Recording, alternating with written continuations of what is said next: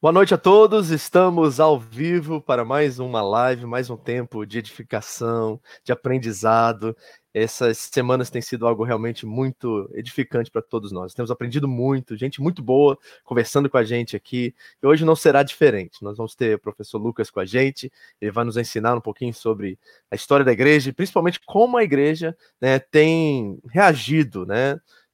Quanto às pandemias durante a história. Vamos falar sobre vários assuntos sobre a história da igreja. Então, hoje o tema é esse e gostaria muito que você já preparasse seu comentário, suas perguntas. Vai ser uma entrevista, tipo conversa, né? Eu vou estar junto com ele nessa live dessa vez. Não vai ser uma pregação, é algo mais acadêmico, no sentido assim de estudo, da gente estar tá pensando sobre algumas questões na história da igreja, sabendo quando trabalhar isso aí. Então vai ser bem legal, bem dinâmico. Espero que você aproveite hoje para a gente aprender juntos, tá? Eu tenho muita coisa para, com certeza, aprender, para perguntar também sobre isso. E nós vamos bater um papo aqui bem legal o Lucas já está aí preparado para conversar com a gente e tenho certeza que você vai ser muito abençoado e muito edificado, tá? Os comentários estão aí, tanto no YouTube quanto no Facebook, é só você colocar que a gente vai ficar de olho. E a hora que você quiser, durante a nossa conversa, você pode mandar seu comentário, a sua pergunta, né? Mande para a gente poder interagir ter, fazer algo bem dinâmico, bem legal aqui hoje à noite, tá bom? Estão preparados aí? Vai ser tremendo, tenho certeza que Deus vai abençoar você. Eu quero orar, já abençoar a sua vida aí, preparar-nos para esse tempo na presença de Deus aqui, reunidos para conhecê-lo mais e através disso conhecer a história dos nossos irmãos, dos nossos antepassados, essas nuvens de testemunha que vêm antes, né, nos preparando e nos dando, é, inspira nos inspirando para viver também de forma desafiadora em nossos tempos, principalmente agora, durante essas crises que nós estamos vivendo. Nós queremos ter uma postura parecida, né, com as coisas positivas que eles nos trazem, também aprender com os erros e sermos melhores. Amém? Vamos orar. Pai, muito obrigado por essa noite, obrigado pela oportunidade de estarmos juntos, reunidos. Te peço que a tua vontade seja feita, que possamos discernir o teu querer né, nessa, nessa noite, aprender, Deus, e sermos inspirados pela igreja, pela história dela, pelos nossos irmãos no passado que prepararam um caminho para que nós possamos viver em tempos como esse também de forma firme, ousada e vibrante. Que tua palavra seja um canal de ministração, de abençoar-nos nessa noite e use a vida do Lucas para isso também, em nome de Jesus. Amém. Bem-vindos, tá, gente? Vai ser muito legal. Vamos bater um papo aqui. Vou chamar o Lucas aqui para estar com a gente. Bem-vindo, querido. Deus te abençoe. Obrigado aí pela presença, estar com a gente, meu conterrâneo. Bom dia, bom dia e boa noite é, ao mesmo tempo. É estranho, né? Que o sol acabou de chegar aqui. Mas boa noite, Pastor Vitor. Boa noite, irmãos que estão nos vendo aí ao vivo agora no Japão e outros lugares também que estão assistindo. É, é um prazer falando com o pessoal que tão longe assim, né? E uma vez também ter internet, ter como alcançar outras pessoas aí de, de lugares tão distantes assim. É. E é um prazer para mim, assim, uma alegria muito grande. Obrigado aí por essa, essa oportunidade. Que bom. Eu conheci você, Lucas, você não, talvez não saiba disso, pelo YouTube, né? Assistindo algumas das suas aulas lá da história da igreja, achei muito interessante. Acho que nós trocamos é, mensagens pelo YouTube mesmo, pelo Facebook, eu não lembro. E sempre guardei isso. Um dia eu quero bater um papo com ele sobre a história da igreja, uma coisa que eu tenho um prazer enorme de estudar, de, de, de pensar sobre como nossos irmãos do passado é, viveram, né, reagiram, né, prepararam o caminho para nós hoje. Eu estava até é, estudando hoje, voltando em alguns dos meus estudos, né? Eu não sei se você conhece esse livro, eu estudei, eu, eu li o livro do Alan Kreider, é, acho que em português a tradução é O Fermento Paciente da Igreja Primitiva. Não sei se você conhece esse livro. Não, né? Não, não Talvez não. Cara, bem interessante. Eu, eu até citei para você, né? Eu estava é, relendo. É bem antigo. eu, não, eu não sei, cara. Depois vou até dar, vou procurar aqui na internet para te mostrar. Mas uma das coisas que eles estavam falando lá sobre isso, antes da gente né, te conhecer um pouquinho, só para dar um toque aqui, é que eu te falei sobre Cipriano e como ele lidou com a praga, né? Em 250, Sim. mais ou menos. E achei tão interessante a, reação dele durante aquele momento lá. Mas vamos falar sobre isso. Vou falar um pouquinho de você.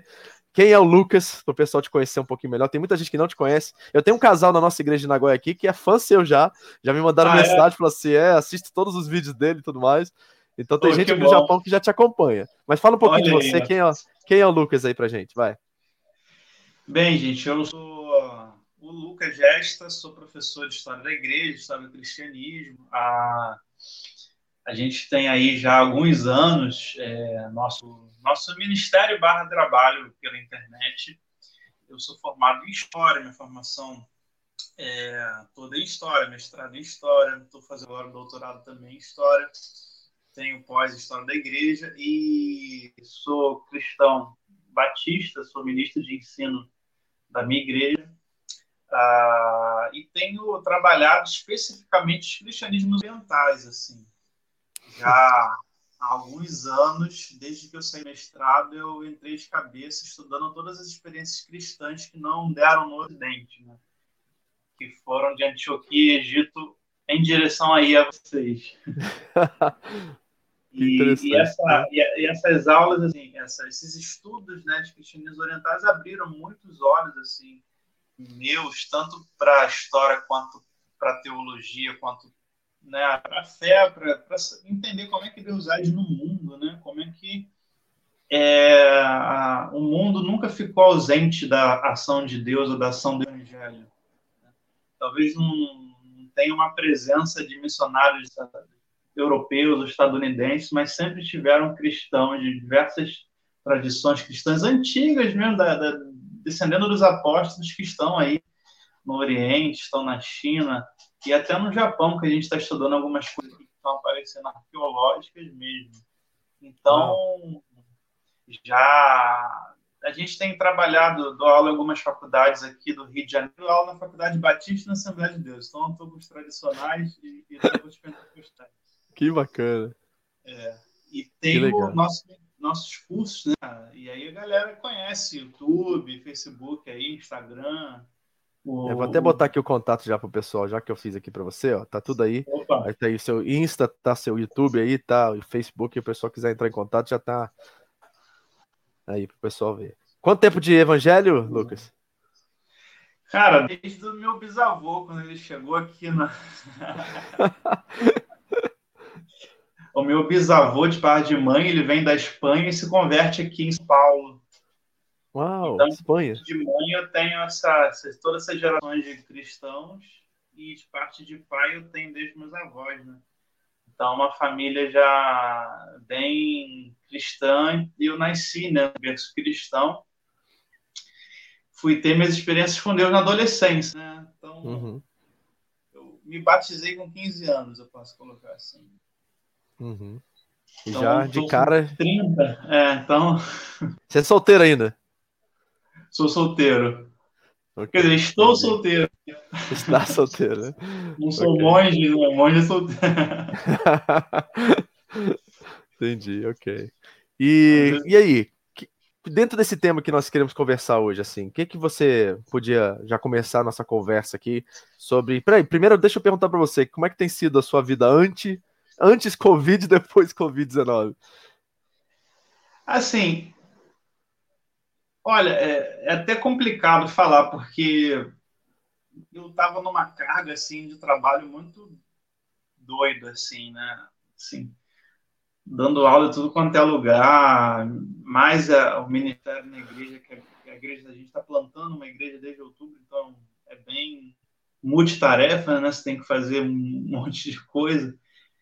E eu estava numa carga muito pesada, muito pesada, muito pesada mesmo, e essa esse isolamento social aqui meio que me ajudou, né? Eu consegui botar tudo no lugar. Então foi benção o convite para você. O doutorado, é, projeto da tese, tudo organizado assim. Então, nesse ponto tem sido bom, mas o ponto mal, né? É, muitas mortes, né? Sim. Só essa semana eu perdi um tio e um pastor Sério, cara? meu. Poxa. Né? E mais algumas pessoas estão internadas em estado grave. Aqui, assim, de, até semana passada a galera estava brincando, politizando tudo. De domingo para cá começou a morrer todo mundo, assim, literalmente. Uau. Foi uma coisa assim bem pesada. Então tá todo mundo desesperado assim nas ruas, assim, com medo. Uau, cara, é mesmo. Eu não tava, a gente não tava sentindo isso aqui no Japão. A gente vê bastante notícia, fantástico e tudo mais, mas a gente não tava, tava vendo realmente brasileiro, né? Eu vi hoje uma estatística hoje que caiu para 40%, né? O volume das pessoas na rua em São Paulo, por exemplo, de 70 foi para 40, então o pessoal tava meio assim relaxado com isso, né? Então já mudou, Não, tá tava... tá. As pessoas estavam igual o brasileiro é, né? Deixa a vida me levar, uh, brincando, a rua só tinha idoso, né? E, mas assim, de semana, no final da semana passada para cá começou o boom de morte, assim, gente Uau. sem e dois dias depois morrendo. Aí a galera, gente nova, né? Uhum. O que tá mais dando medo nas pessoas é gente nova morrendo, gente de 40, 30 anos. E aí a galera, de repente, acordou para saber que o negócio é sério, não é político o negócio e aí o ambiente nas ruas está bem pesado. E, de certa forma, a gente tem feito um, um trabalho muito bom pela internet, né, ministrando, e, e nossa igreja e outro, todas as igrejas aqui têm feito um trabalho de pastoreio muito uhum. interessante. E, assim, é um período de adaptação, né, você conseguir controlar a sua ansiedade e crescer, né? Eu acho que é um período de amadurecimento espiritual e amadurecimento Sim. como homem ou como mulher, né? Como ser humano. Sim. É, forjar caráter. Então tem aqueles que vão ficar desesperados, que vão se afogar no, no álcool, na comida, né? Ou na Netflix. E tem aqueles que vão assumir a responsabilidade da vida sobre si, vão crescendo. Então tem sido assim, quem aproveitar vai crescer muito nesse período de isolamento social. Assim vai crescer Sim. muito. E eu tenho crescido Sim. bastante, melhorado em muitas áreas da minha vida. Então, também, cara, que benção. Benção. Benção, apesar da, da, maldição, apesar das coisas ruins, das mortes, tem sido um período de crescimento. Assim. Amém. Pra gente tem sido um pouco diferente do, acho que do restante do mundo, eu não sei se é só no Oriente é. isso, mas as pessoas estão trabalhando ainda aqui, as coisas estão meio assim, não tem quarentena, não tem forçação de isolamento e, e, tudo aqui. Então as pessoas estão trabalhando, alguns já estão em casa devido a um feriado que já começou hoje, na verdade o feriado aqui no Japão vai até dia 11, mais ou menos, mas é a gente não tem sentido. A, a, estrutura sanitária, a cultura sanitária aí é, é fortíssima aí na Coreia Sim. do Sul. Todo mundo usa, usa máscara naturalmente. Sim. Né? Sim. e, e, tem pouco o contato social. Namorado é. não, não está junto. Então... É. Não é igual aqui que tudo é abraço, beijo e, e todo mundo agarrando no meio da rua, assim. Sim. É no bom sentido, né? Você encontra Sim. uma pessoa que é teu colega e já está se abraçando. É. Aí não tem isso, então. Não tem. E já é, o vírus já é agressivo por si, exatamente nesse, nesse sentido, né? É, e o brasileiro é um povo de contato, né? Sim. Então, infelizmente, é. Vírus está se aproveitando da cultura também, né? É, sentimentos aí pelo seu tio, né? Pelo seu. Obrigado, obrigado. Aí. Bom, querido, vamos conversar então um pouquinho sobre isso. O que, que você tem para nos trazer aí que pode nos trazer uma reflexão profunda assim da, da, do papel da igreja, sabe, em tempos de crise, é, pandemias e, e, seja o que for assim. Qual seria o primeiro ponto que nós poderíamos trabalhar aqui? O que, que você traz para a gente aí? Eu já, tá, eu já tava querendo fazer um vídeo, gravar uma live sobre isso há muito tempo, então. Ah, que legal. Vamos ser cobaia, então. Aí você é a preparação para o seu vídeo depois. Hoje vai ser oportunidade, assim. Estou bem feliz de ter chamado para falar sobre isso, porque é, não tem nada de novo na história da humanidade esse vírus. Sim. É mais uma peste viral e até envolvida com, a, com gripe que a humanidade está passando. Sim. Ah, é mais uma peste transcontinental, é mais uma peste internacional, é mais uma peste que sai do Oriente e vai para o Ocidente. É, nos últimos dois mil anos é, foi o que a gente mais viu. A gente pode colocar assim, desde que Alexandre o Grande, lá na Antiguidade, ele abre as rotas comerciais, tanto marítimas e, e, e terrestres, para o Oriente, né, e liga essas rotas até a Índia e, e cria as Alexandrias, né, cria grandes centros urbanos de gente tudo amontoada de tudo quanto é canto do mundo, comendo bichos de tudo quanto é canto, sem higiene, desde essa época que você tem esses surtos, né? Uhum. Porque no, o, o, que se sabe de peste antes disso é praga no campo, é seca, uhum. enfim, é um bicho que sai devorando. Assim, tem aqueles mitos, né? Agora, pestes assim virais e o, o, bactérias assim que vão contaminando surge realmente dessa, dessa espécie de globalização que surge lá com, com Alexandre o Grande, essa proliferação de centros urbanos muito populosos e de cruzamento de gente do mundo inteiro. Quando vem o Império Romano com César Augusto, aí que essa coisa incrementa mais ainda, que César Augusto consegue interligar todo todos os três continentes, né, Europa, Ásia África, e, e juntar todas as rotas e, e, pacificar tudo e fazer com que o movimento ainda se intensifique mais ainda. Então, a partir do Império Romano, e aí já o, o cristianismo ali presente, você vai ter grandes pestes, e, enfim, e foi até hoje assim. Né? Okay. E a, cada peste tem a sua característica, né? tem a, a sua quantidade de mortandade, tem o seu impacto social, mas geralmente o, o...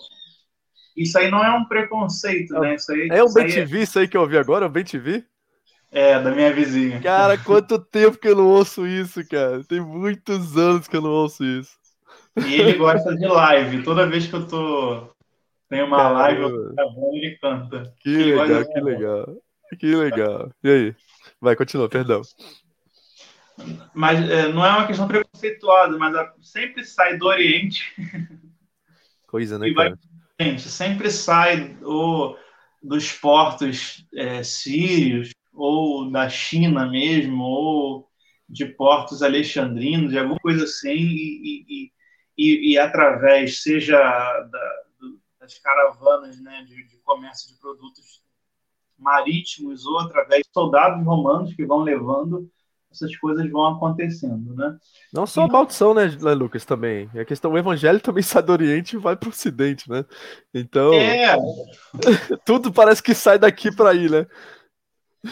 Tecnologia, né? Uhum. Que coisa, né? Como é que você falou? Caiu a ficha, eu falei, parece que tudo vem daqui para aí, né? É. Uhum. É, porque o Oriente é muito mais avançado, né? muito mais urbano, muito há muitos séculos ou milênios antes que o, que o mundo europeu, que o mundo ocidental. No mundo ocidental era tribal, até a China já era uma potência, né? Enfim, uhum. Egito já era uma potência, Mesopotâmia já era uma potência e o Ocidente era um monte de gente cuidando de vaca ou, ou caçando e colhendo, né? Enfim. Sim. Então, a igreja, a gente vê desde o livro de Atos, né, ela sempre se organizou para fazer uma espécie de contenção social.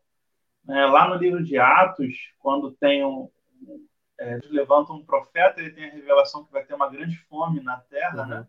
Agabo, e né? os irmãos de Antioquia se organizam né, para se preparar para essa fome e ajudam a própria igreja de Jerusalém, que é muito atingida. Uhum. E o cristianismo na antiguidade ele tem esse caráter é, social. É minha obrigação cuidar do meu irmão, é minha obrigação alimentar o meu irmão, vestir o meu irmão. Tanto que, uh, literalmente, não, não, é só no livro de Atos que a gente vê que, que os irmãos dividiam os bens entre si, não, vendiam as coisas. A gente vê isso até antes da, do século IV, quando tem a virada constantiniana até antes da virada constantiniana, tinha uma igreja e um rico se convertia, aquele rico começava a, a frequentar aquele grupo de, de, aquelas reuniões, aquele grupo de irmãos, ele era obrigado a sustentar quem fosse pobre, quem passava fome, quem a libertar o escravo, enfim. E o que era considerado uma pessoa rica naquela época, por exemplo? Porque hoje a, a ideia de riqueza é, é, completamente diferente do que a gente tem hoje. Por exemplo, eu, nós, que estamos talvez classe média, baixa, somos considerados ricos compara em comparação ao mundo inteiro, né? Eu já vi estatística que, por exemplo, uma pessoa que ganha mais que um dólar por dia é considerado rica. Certo? Ah, então, assim, e tanto na igreja primitiva, por exemplo, nós temos o exemplo de Barnabé, José, né? Que ele vai e vende as suas propriedades, diz o texto. Então, essa questão de ter mais que uma propriedade era uma considerada talvez uma pessoa rica naquela época? Não, porque já tem uma concentração de renda muito grande dentro do Império Romano. Então, okay. o rico seria um, alguém com um cargo de senador, alguém da família, ou as famílias mais antigas romanas que dominam a terra, mais antigas siríacas, mais antigas egípcias que tem terra, né? Tem terra, okay. tem produção agrícola e está ligado com aquele mundo rico, ou que tem caravanas comerciais na Lídia, no Novo Testamento, vendedora Sim, de púrpura. púrpura, Púrpura era algo, vamos colocar assim, milionário, né? Púrpura era a Certo. cor que apenas os homens mais milionários, os reis, os imperadores, tinham sua roupa de púrpura, porque era uma extração, assim, dificílima, era uma tecnologia, assim, assim absurda para você extrair um molusco. Hoje você cria, você cria esse molusco mais fácil em fazendas marítimas. Naquela época não, você tinha que caçar o bicho. Então, é, é, é, ela era um exemplo. Então, ela era tão rica que ela botou a igreja na casa dela. Né? Sustentava Entendi. a igreja, não tinha igreja. Que legal. E, e durante o cristianismo antigo é isso. Você tem políticos, famílias de, de, de políticos que se convertem e vão, principalmente mulheres. Né? Se você pegar o- o- os escritos de Santo Agostinho, ele tem centenas de cartas que ele pastoreava várias mulheres nas igrejas do, do Ocidente, e eram mulheres todas elas ricas que sustentavam as igrejas, não só no norte da África, né, que Santo Agostinho é de lá, mas também na Itália. Então, a, a- Mas isso é muito presente, né? Porque até o Ministério de Jesus foi assim, né? Na verdade, as mulheres que sustentavam, né?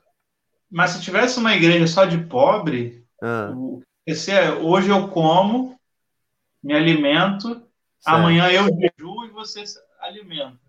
Pô, caramba. outro dia eu jejuo, você se alimenta, no outro dia você jejua, eu me alimento. Então, sempre Uau. teve essa ideia, isso de irmandade, né? de ser irmão, de ter tudo Sim. em comum, comunidade. Essa que é a ideia de comunidade. Então, tem que cuidar. E quando eu já cuidei dos meus, aí eu posso cuidar de quem está lá fora. Então, o cristianismo na antiguidade, ele, apesar de toda perseguição, sofrimento, violência, caos, é, assassinato a centenas, as milhares que os, que os cristãos vão sofrer, eles não param de crescer porque o impacto é que eles causam na, na, na vida social benéfica é muito bom.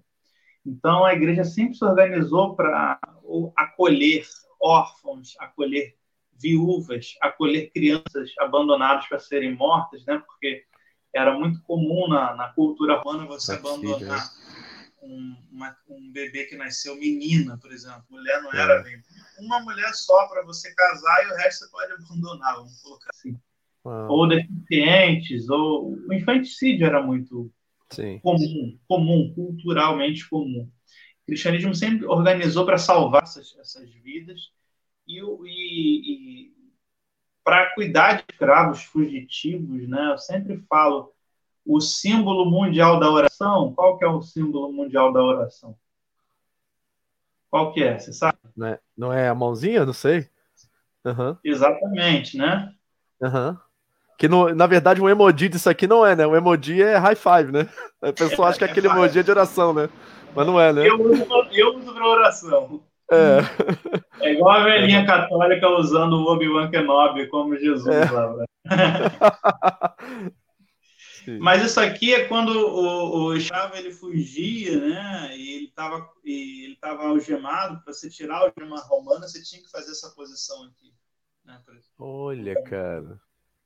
Então, de tantos escravos, né? Contingente de escravo, que, porque se o escravo fugisse, ou ele ia ser recapturado e ia apanhar muito pelo, pelo próprio senhor, ele seria recapturado por outra pessoa que ia pegar ele. Ah, você já é escravo mesmo, mesmo ilegalmente. Mas ele poderia fugir para a comunidade cristã, e ali ele ser liberto. Então, o contingente de escravos são libertos, se transformam em líderes da igreja, né? Quando na no concílio de Nicéia você tem bispo escravo sentado Ah. ali do lado de Constantino, é muito interessante. Sim. Então, E abrange o contexto de Filemão, por exemplo, pra gente, né? A carta de Paulo a Filemão, Filemão, né? né, Que coisa que é um interessante exemplo- isso. é cultural no mundo romano você ter um escravo. Então, se você era ah, como Filemão que tinha alguma condição social, você tinha pelo menos um escravo da casa para fazer tudo para você. Né? Uhum. Aqui no Brasil a gente chama de empregado. Você tá criando. É, rapaz. É, no. Brasil a empregada é quase uma escrava, né? Aham. Tem até o quartinho que ela fica presa lá. Pior, e, algumas, e muito, em muitas casas ela não pode sair, né? Enfim. Caramba.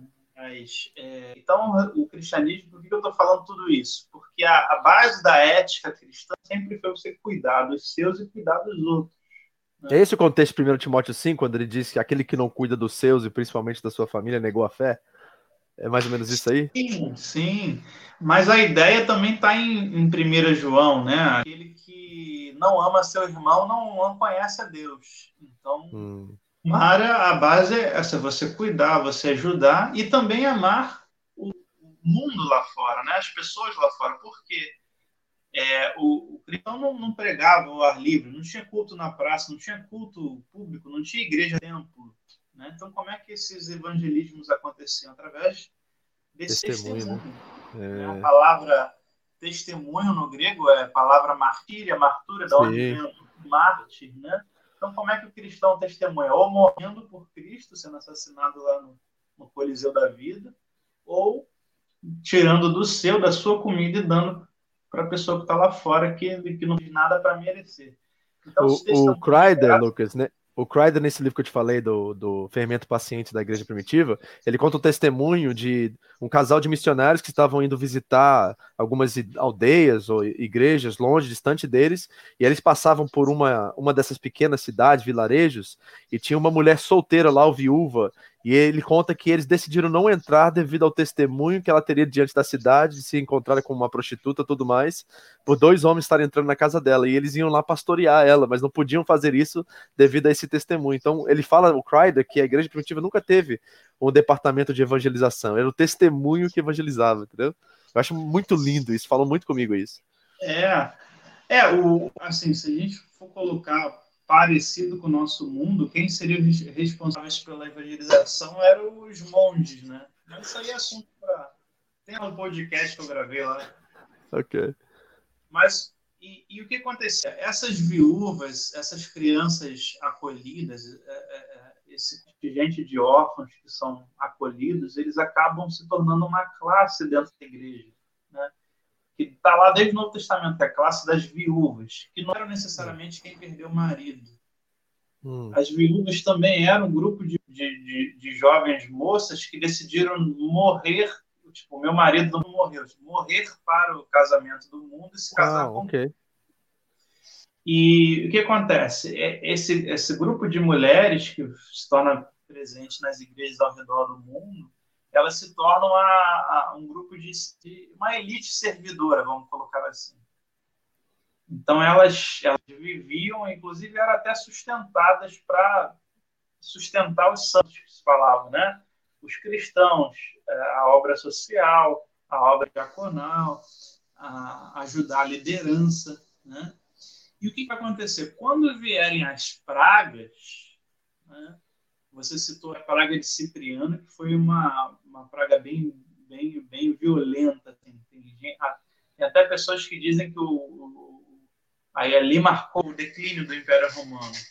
Tem duas pragas, né? Em Marco Aurélio, né, imperador, e a outra que é chamada praga de Cipriano, que eu agora não. Eu acho que foi com. Do... Foi Décio, foi? Ah. É, tem uma praga, a praga de Antonini também, né? Foi em 166, mais ou menos, por aí. Eu tava lendo sobre isso hoje também. Né? Mas essa é, é antes, você tá não, falando. É, Cipriano foi dessa. Então, é. a, a, quando o cristianismo ele vai ter que encarar esse tipo de coisa, essa mortandade muito bruta, ele já está preparado. Ele está preparado uhum. tanto na sua questão institucional, porque ele já tem pessoas para isso, para cuidar, porque não existe hospital. Aliás, inventou o hospital, isso que eles chamam de hospital, foram os cristãos. Quem criou a primeira estrutura de um lugar, né, com um grupo de mulheres, entre aspas, enfermeiras, que vão dar assistência e alimentação a moribundos, foi o cristianismo que inventou isso, que criou isso. Coisa, cara? Então, quando vierem essas pragas, a igreja tem uma estrutura de serviço com uma ética que não havia no mundo grego nem no mundo romano. Que ética é essa? Morrer pela pessoa que doente para mim é lucro, eu vou para o céu. Caramba, cara. Eu estou morrendo, é, eu estou dando a minha vida por pessoas, então eu estou fazendo nada mais que Cristo fez por mim, que os apóstolos fizeram, que os mártires estão fazendo. Então, se eu me dispor a cuidar de gente. Eu sei que eu vou me contaminar, para mim não tem problema, porque eu estou servindo a Cristo. E, e, e, são essas coisas que fazem com que a igreja de minoria perseguida ela vá se tornando um, um, um órgão de extremo crescimento, contato, vai caindo na graça do povo. Era muito odiada, mas ela vai caindo na graça do povo, né? Peraí, então você tá, vamos, vamos, voltar aqui atrás. Você está me dizendo que não é evento evangélico, tá na televisão, não é nada disso que fazer a igreja primitiva crescer. Eu fico até arrepiado aqui, cara, de você falar, né, dessa questão de que do morrer é lucro, entendeu? Dessa, de, dessa tipo de mentalidade que está tão ausente dos nossos dias hoje. Que, cara, essa mensagem que você está falando é tão, tão pertinente, é tão importante para os nossos dias, que eu acho que. Eu sempre falei isso na minha igreja local, eu falei assim: a gente tem um tipo de arrogância histórica. A gente acha que a gente sabe fazer tudo agora, a gente é tecnológico, a gente é bom e a gente não precisa nem aprender com ninguém lá atrás. Tá tudo certo, a gente aprendeu a roda, fez, fizemos a nossa própria roda e agora a gente sabe viver. Então esquece o passado, não, nada aconteceu lá, nós somos melhores. Então essa arrogância existe. E outra é uma é, omissão é, histórica, né?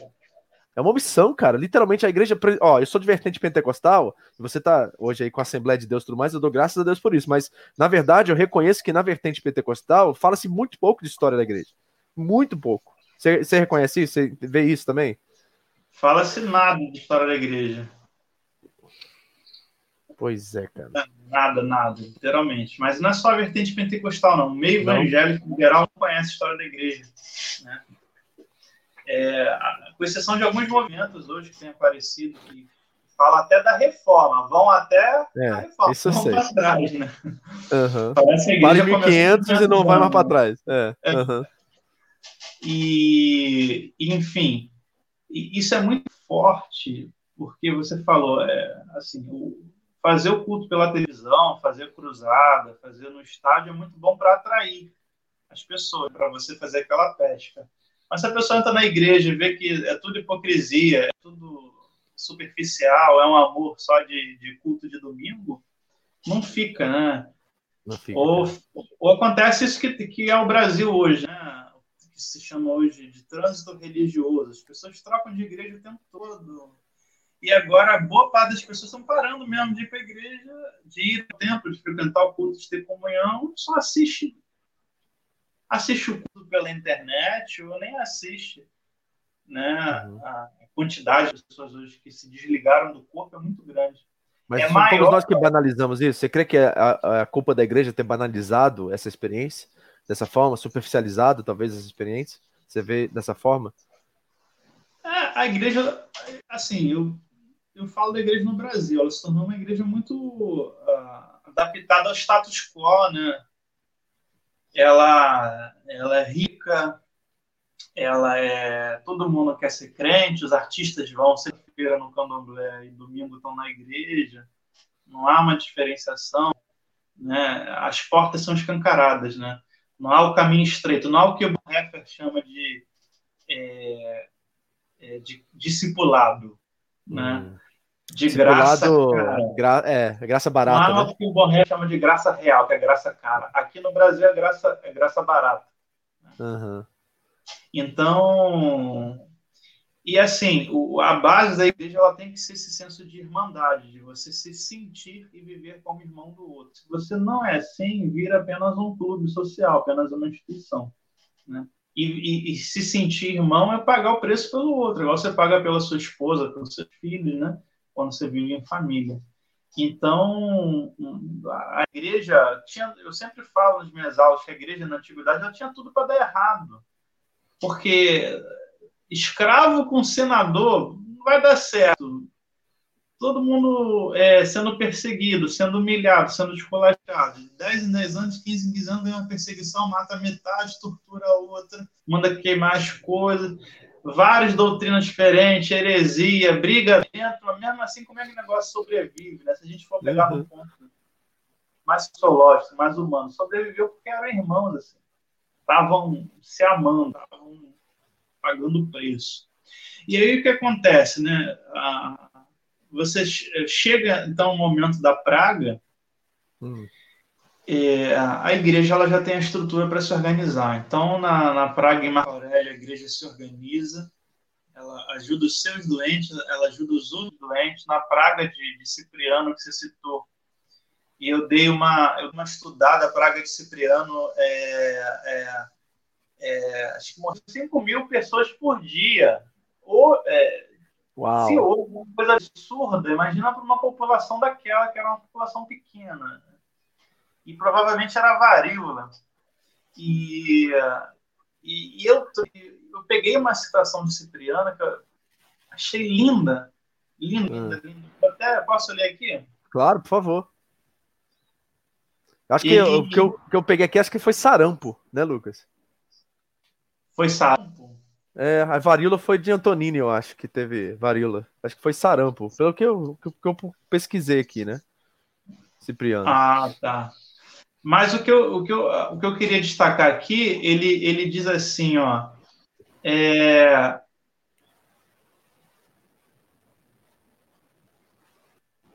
Ele, ele começa a narrar as chagas, né? Como é que as pessoas vão morrendo, né? É, as entranhas vão em fluxo constante, né? Diarreia, descarrega a força física, um fogo na medula fermenta na garganta, os intestinos são agitados, blá, blá, blá, blá. Ah. Aí ele fala, é, também a marcha enfraquecida, a audição obstruída e a visão escurecida. E ele fala: Isso tudo é proveitoso como uma prova de fé. Que grandeza de espírito é essa para lutar com todas as forças de uma mente inabalada contra ataques de devastação e morte? Que sublimidade para permanecer ereto entre a desolação da raça humana e não mentir prostrado com aqueles que não têm fé em Deus. Eu acho. Nossa, cara. Não, mano, é gente de outra espécie de é outra espécie de cristão, mano, não é possível. Não, ele, não, é não isso, ele está falando aqui sublimidade, que, que, que, seres humanos são esses que diante da desolação, morte e morte horrível, né? Igual ele está citando aqui, permanecem firme cuidando uns dos outros, diferente dos que ele está falando, né? Dos romanos, ó, que já estão fugindo já estão desesperados, que já perderam a fé e os cristãos permanecem eretos diante de Deus. Então, eu acho isso, isso assim, espetacular, essa, essa citação, porque ela reflete todos e todos os outros casos em que a igreja enfrentou um, um, uma peste, que a igreja enfrentou uma praga. Né? Tem uma citação de Lutero também, que eu, que eu até compartilhei, não sei se você viu essa citação. Não. É, Lutero enfrentou a, a, a, peste negra, né, a peste bubônica, ele enfrentou um surto dela, né, não aquela do século XIV, mas ele enfrentou Sim. um surto dela, que na Europa até hoje volta, né, só que hoje tem antibiótico. É, e aí, lá no século XVI, Lutero enfrentou a peste, inclusive ele perdeu a filha dele, né, ele amava muito aquilo, fez muito mal a ele, mas ele diz assim, Lutero, sobre ele... É, é uma carta, né? Tinha muita gente fugindo da Alemanha, tinha muita gente fugindo da peste, né, dos meios urbanos. Né? E alguém pergunta aí, Lutero, o que, que os pastores vão fazer? O que, que você vai fazer? O que, que você está fazendo? Né? É, e ele escreve essa carta para outro pastor, pastor John Hess. E diz assim, ó, abre aspas, pedirei a Deus para, misericordiamente, proteger-nos, seja, vou orar. Orei. Então, farei vapor, ajudarei a purificar o ar, administrar remédios e a tomá-los. Evitarei lugares e pessoas onde minha presença não é necessária para não ficar contaminado e assim, porventura, infligir e poluir outros. E, portanto, causar a morte como resultado da minha negligência. Olha o que ele está falando. Caraca, cara se Deus quiser me levar, ele certamente me levará. E eu terei feito o que ele esperava de mim. E, portanto, não sou responsável pela minha própria morte ou pela morte de outros. Se meu próximo precisar de mim, não evitarei o lugar ou a pessoa, mas irei livremente conforme declarado acima. Veja que essa é uma fé que teme a Deus, porque não é ousada nem insensata, e não tenta Deus. Fecha aspas. Ou seja, ele está falando hoje ali. Tá. Né? Ou seja, eu não estou tentando a Deus porque eu estou evitando o mal, mas eu também não sou covarde, não estou fugindo, porque se o meu próximo precisar de mim, eu vou estar tá lá para cuidar, vou estar tá lá para pastorear. É. Né? É a nossa realidade. Literalmente, ele descreveu aí o que nós deveríamos estar fazendo nesse tempo, né?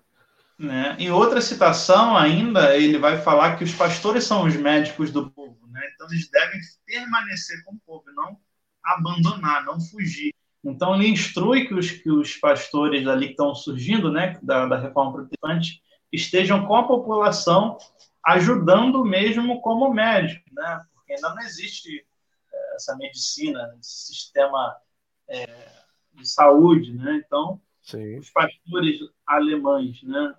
Os pastores alemães, eles pensar uhum.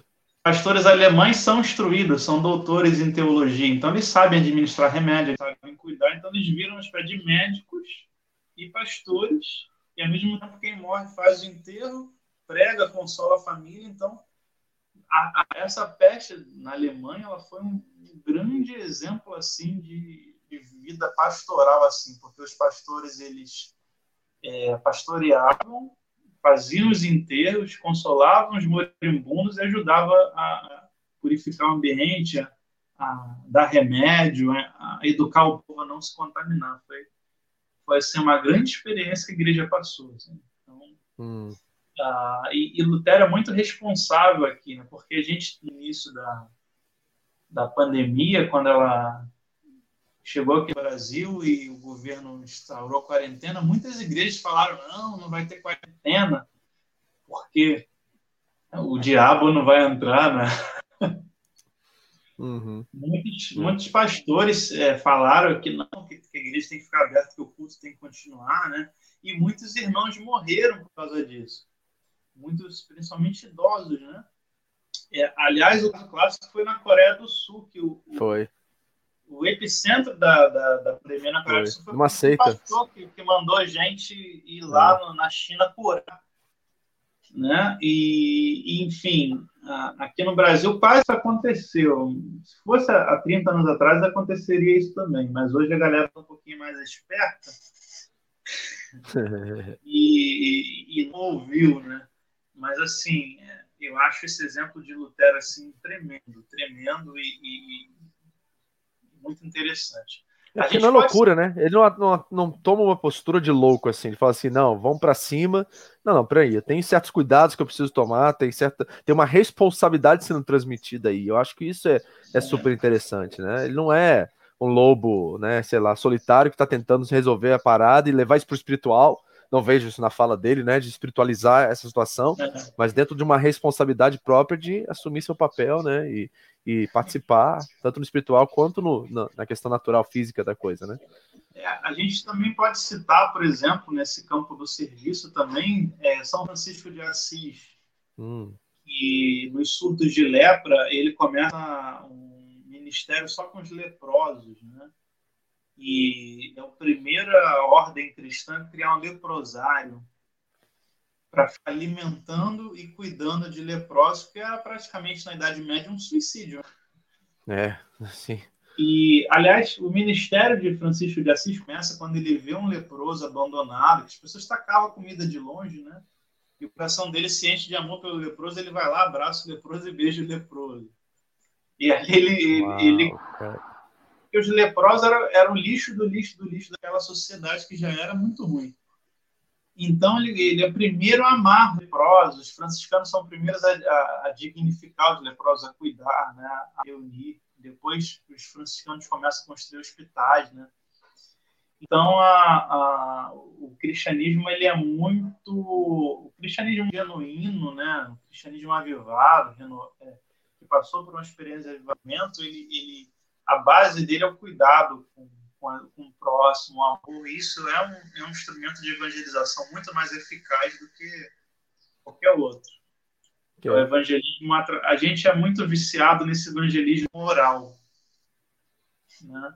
Esse evangelismo moral de você tentar convencer racionalmente que a pessoa precisa se converter, senão ela vai para o inferno, hum. é um do, do, do século XVIII, né? daqueles evangelistas que ganhava um milhão de pessoas, 500 mil pessoas, né? E Sim, feeling, uma, né? Uhum. Você produz uma técnica racional de convencimento e um apelo. Isso não deixa de ser uma técnica. Isso não é o. isso, isso pode ser usado pela igreja, é, mas isso não é, não é bíblico, no sentido de que a Bíblia não manda fazer isso. Uhum. Uh, porque o, o, evangelismo mesmo que vai deixar frutos é esse evangelismo da dedicação, do amor, de você sentir né, Deus através da vida do outro. Porque Sim. o cara chega lá na África, ele, qualquer apelo que ele fizer, um milhão de africanos vai levantar a mão, porque é mais um Deus, né? É. tem uma, uma citação de Cipriano aqui que ele fala assim: Nós não falamos de grandes coisas, nós vivemos elas. É, pois é. Né? Incrível, né, cara? Então, assim, eu acho que. Mas isso também é uma resposta a um tipo de racionalismo que existia no, no século XVII, XVIII também, né, Lucas? Que estava realmente, é, é, que nem você falou, né? Essa questão meio superficial da fé de, de responder às confissões, muito protestantes vêm através disso, né? Principalmente da reforma calvinista e tudo mais, vem através de tentar responder um tipo de espírito da época, né? Que estava infiltrando a igreja, né? É, tinha uma guerra ideológica, né? A partir, do, a partir da reforma você tem um, um a, o lado bom, né? Que é o acesso à Bíblia, o acesso à palavra de Deus, o estudo, sistemático que vai se desenvolvendo, mas o lado ruim é a guerra doutrinária que vai surgir. Sim, dogmática, né? Uhum. Entre católicos e protestantes, entre protestantes e protestantes. Que e... matou muita gente na Irlanda, por exemplo, né, cara? Que, quase uma guerra mundial, né? Nesse na sentido. Alemanha, na Irlanda, na Suíça, na, Inglaterra, tudo quando é lugar. Uhum. E assim, a, mas, assim, hoje, por exemplo, parece que só existe uma, uma espécie de evangelismo dentro da igreja evangélica, que é esse, né? Das, das quatro leis. Eu não estou dizendo que seja ruim. Sim. Estou dizendo que a coisa vai muito mais além. Às vezes você, como, se, como a gente estava falando aqui antes da live, né? Você vai convencer racionalmente um japonês, é. né? Não, não vai. Uhum. Não que... vai, já tentei, cara. Por três anos eu tentei, sentei com um médico e uma enfermeira e tentei racionalizar aquilo, não ia lugar nenhum. Entendeu? Até eu, até eu comprar um presente, fazer um ato de solidariedade que tocou o coração deles e eu tive acesso à casa deles a partir daí. Entendeu? Exatamente, é você demonstrar o amor, é você demonstrar a graça de Deus com a sua vida, né? O que, é a Sim. graça de Deus? Jesus Cristo me salvou, me libertou sem eu ter merecido nada. E agora eu vou salvar, eu vou pregar, eu vou te amar, eu vou te ajudar mesmo sem você merecer. O, o, o John Stott, Sim. Na última pregação da vida dele, antes de ter morrido, ele, o último sermão dele, ele fala sobre isso. Ele fala de evangelização encarnacional. Uau. Assim como nós, nós, os seres humanos, estávamos perdidos e Deus enviou o seu filho para nos encarnar no nosso lugar, na condição de humano, e assim ele nos salvou. É, Jesus Cristo nos salva, ele, ele nos salva para nos encarnar na vida do outro. Hum entender o problema do outro, para viver o, o, o, na ótica no que o outro está vivendo. E quando eu me encarno no outro e passo a, a tentar entender os problemas que ele passa, a, a, as dores, né, dificuldades, e aí sim eu estou preparado para comunicar o evangelho para aquele outro. Você me fez lembrar de Philip Yancey, né, quando ele faz aquela ilustração do aquário, né, e do cara que está entregando o peixe. Ele, você já ouviu essa ilustração? É muito tremenda isso. Não, não. ele não. fala que os peixes estão no aquário e eles começam a, a questionar por que, que, eles têm tanto medo se ele está tentando dar comida, está tentando proteger, trocar água, fazer o bem para eles, mas toda vez que ele se aproxima do aquário, os peixes fogem, se escondem. Aí ele, nessa conversa, nessa ilustração que ele usa, ele fala assim: a única forma de eu fazê-los entender é me tornar um peixe. Isso, né? Deus fez isso, né? Ele se torna uhum. um ser humano em Cristo Jesus. E a gente precisa fazer isso com as pessoas, né? É, uhum. É, é, claro que isso é muito difícil. Isso exige uma, um, uma renúncia muito grande, né? É muito mais Sim. fácil você pagar um, você gravar um programa e pagar milhões de dólares para rodar aquele programa Uhum. Sem você ver a cara de ninguém que está se convertendo. Né? Sim. É, é funciona, é pragmático, né? Na verdade, é, é, é muito você, pragmático. Né? Você né? faz um apelo ali para 10 mil pessoas e, e né, 50% levanta a mão, assina uma fichinha e agora já é crente, você não sabe quem é a cara de ninguém, o nome de ninguém. É muito mais fácil. Estou dizendo que a gente não deva utilizar de todas as estratégias, mas Sim. A gente não pode confundir isso com o evangelho ou isso com a evangelização, porque a evangelização é muito mais ampla. Uhum. Evangelização é comunicar as boas novas, não é fazer proselitismo. Uhum. Né? Porque, é, William Carey, na Índia, ele passou 20 anos evangelizando sem ter convertido uma pessoa. E ele Olha, lá. Cara. E esses 20 anos que ele passou evangelizando, ele, ele, salvou a vida talvez de milhões de pessoas hoje, se a gente colocar a proporção de 200 anos, porque ele ajuda, por exemplo, aquela tradição, o marido morreu e a esposa tem que ser queimada viva junto com ele, quem ajuda a acabar com essa tradição na Índia é William Carey. Eu fico imaginando quantas milhares ou centenas de milhares de mulheres foram poupadas da sua vida por causa de um pastor. Só depois de 20 anos que ele converteu o primeiro indiano. Muita gente poderia dizer que ele foi um fracassado, mas tudo que ele fez não só melhorou a Índia, salvou milhares de vidas, como abriu as portas da, da Índia para os cristãos entenderem o que era aquele povo, né? como como agir, né? Uhum. As bibliotecas que ele traduz inteiras, tanto do, do, do da, da, língua indiana para o inglês e tanto do inglês para a língua indiana, né? Então, a... uhum. Será que nós estamos gente... tendo então um tipo de evangelismo que está pautado em resultado hoje, Lucas, e menos em conteúdo, em, em transformação? Você vê isso hoje? Hoje não, há 100 anos, porque esse é o evangelismo dos Estados Unidos, que é aquele evangelismo empresarial. Você tem que mostrar resultado, crescimento explosivo, você tem que. É, aquele evangelismo industrial, é, empresário mesmo, marketing. Então você tem que mostrar ó, qual é o resultado na hora, você tem que dar retorno. É, assim, é, que é a cultura dos Estados Unidos, a cultura daquela nação, é assim. E hum. como os Estados Unidos, por ser muito rico, ele acaba influenciando as, as agências missionárias e mandando também missionários para o mundo inteiro, ficou cristalizado como se isso fosse a única forma de evangelização. Né?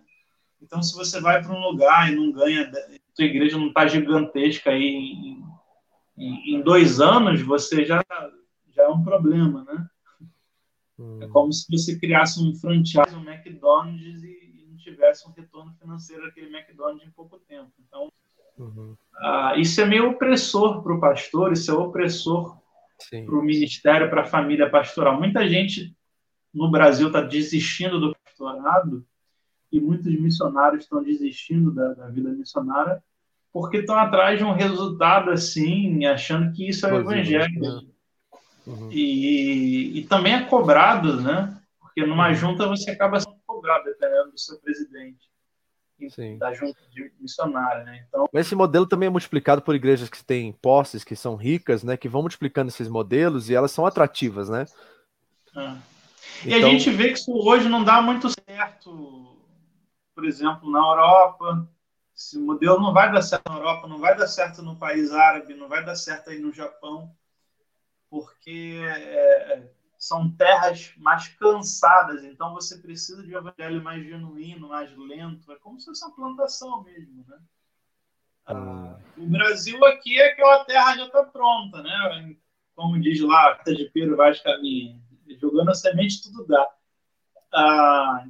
Agora, outras nações não, então... Ah, e essa dimensão também, que eu acho que nunca deveria ter sido perdida, de você se dedicar, de você amar, de você cuidar ah, evangelismo virou tirar pessoas da sua família e da sua religião e colocar dentro de um templo, todo domingo, quarta-feira. Aí é evangelismo. Né? Caramba, cara. Acho que não é isso, porque isso não transforma a sociedade. A palavra igreja é de dentro para fora. As pessoas transformaram no contrário, né? de fora para dentro. É, igual uma pessoa uma vez falou, ah, ele pegou, ele pegou empréstimo com um monte de gente e construiu um templo aqui na Zona hum. Norte. E ele falou assim, agora, e aí depois, depois eu orei, Senhor, construí a arca, agora manda os animais.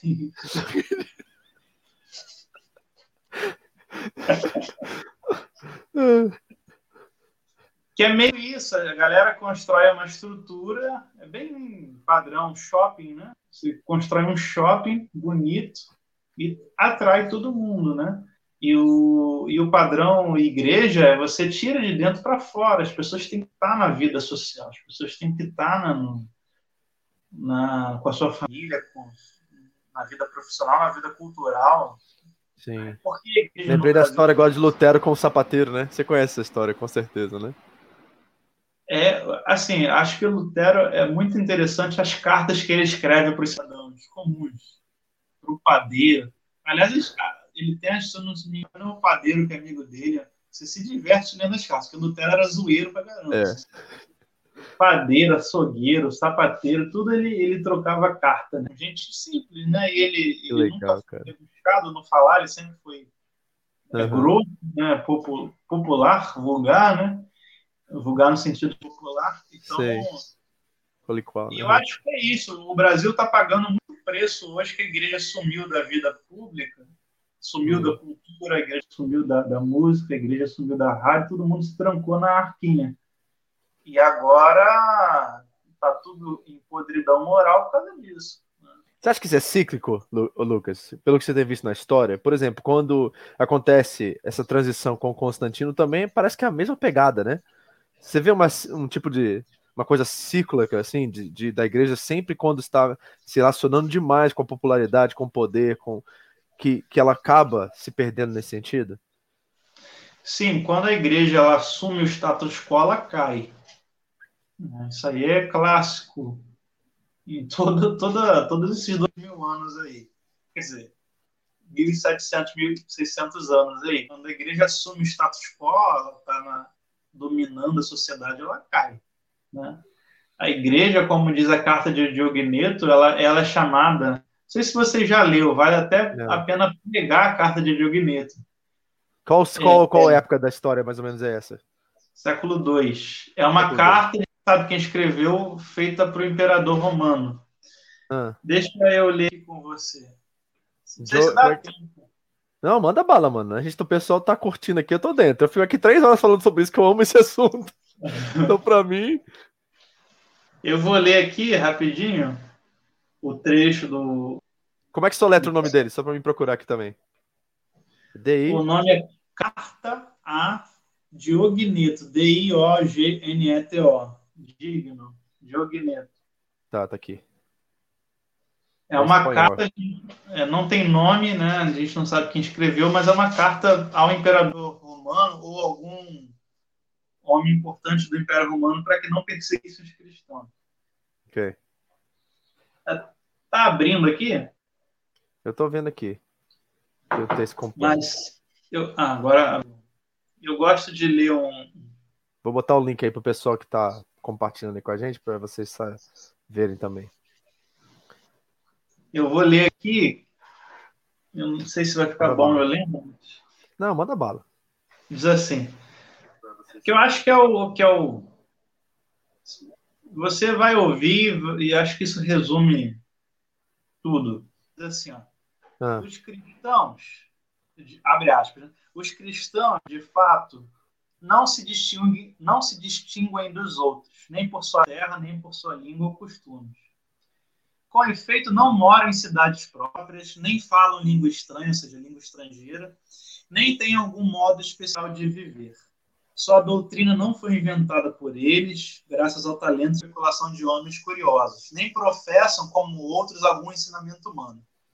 Pelo contrário, vivendo em cidades gregas e bárbaras, conforme a sorte de cada um, e adaptando-se aos costumes do lugar, quanto à roupa, ao alimento e ao restante, testemunham um modo de vida social admirável e sem dúvida paradoxal. Por que paradoxal? Ele vai explicar. Hum.